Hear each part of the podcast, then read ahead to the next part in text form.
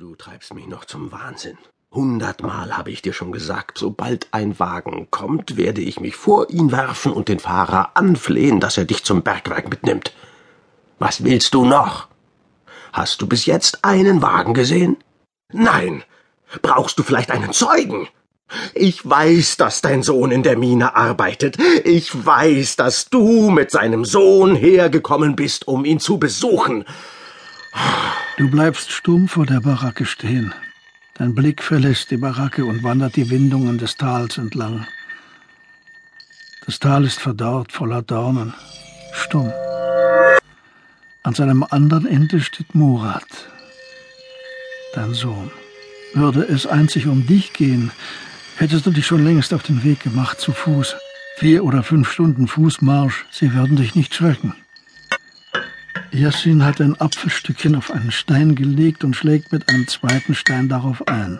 Was machst du? Guter Gott, iss den Apfel. Du packst Yassin an den Schultern und ziehst ihn hoch. Lass das! Lass mich los! Warum macht der Stein kein Geräusch? Ihr bringt mich noch um den Verstand.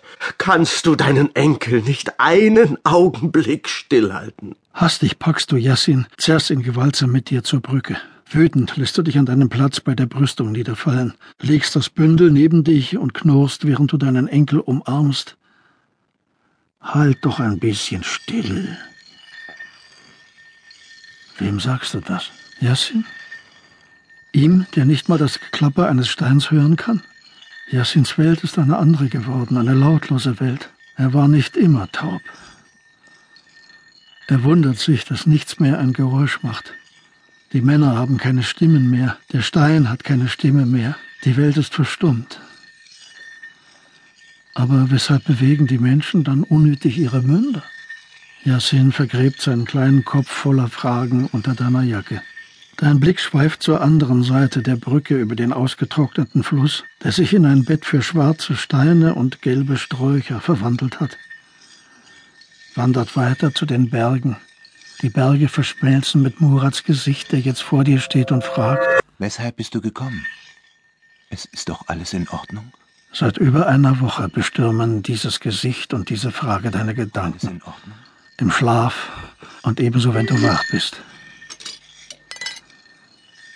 Wenn doch alles nur so einfach sein könnte und mit Vergnügen verbunden, wie Nasbar lutschen, wie schlafen. Du fühlst kalten Schweiß auf deiner Haut.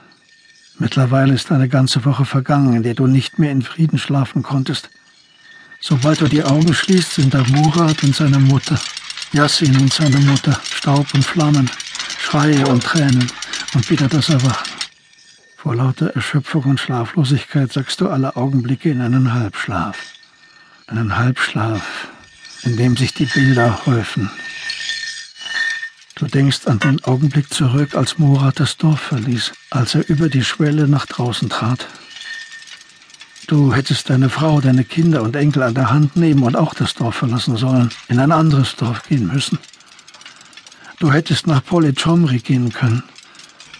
Was heißt das schon, dass du dann kein Land, keinen Acker mehr besessen hättest? Zum Teufel mit dem Weizen. Du hättest Murat folgen, Schulter an Schulter mit ihm in der Mine arbeiten müssen. Müsstest heute niemandem erklären, weshalb du gekommen bist. Vergebens. In diesen vier Jahren, die Murat in der Mine gearbeitet hat, fandest du keine einzige Gelegenheit, ihn zu besuchen. Vier Jahre, in denen er dir seine junge Frau und seinen Sohn anvertraut hatte und zum Bergwerk gegangen war, um seinen Lebensunterhalt zu verdienen. Nein, in Wahrheit war Murat aus dem Dorf geflohen. Gott sei Dank ist er fortgegangen. Vor vier Jahren hatte sich der niederträchtige Sohn deines Nachbarn Jakub Schah Murats Frau genähert und deine Schwiegertochter hatte es Murat erzählt. Murat hatte eine Schaufel gepackt und war unverzüglich zu Jakub Schahs Haus geeilt, hatte ihn und seinen Sohn gerufen und letzterem ohne weitere Erklärung die Schaufel übergezogen. Jakob Schah hatte seinen Sohn mit klaffendem Haupt dem Dorfrat vorgeführt und Murat war zu sechs Monaten Gefängnis verurteilt worden. Nach der Entlassung hatte Murat seine sieben Sachen gepackt und war in die Mine gegangen. Seither war er nur viermal ins Dorf zurückgekehrt. Sein letzter Besuch ist kaum einen Monat her.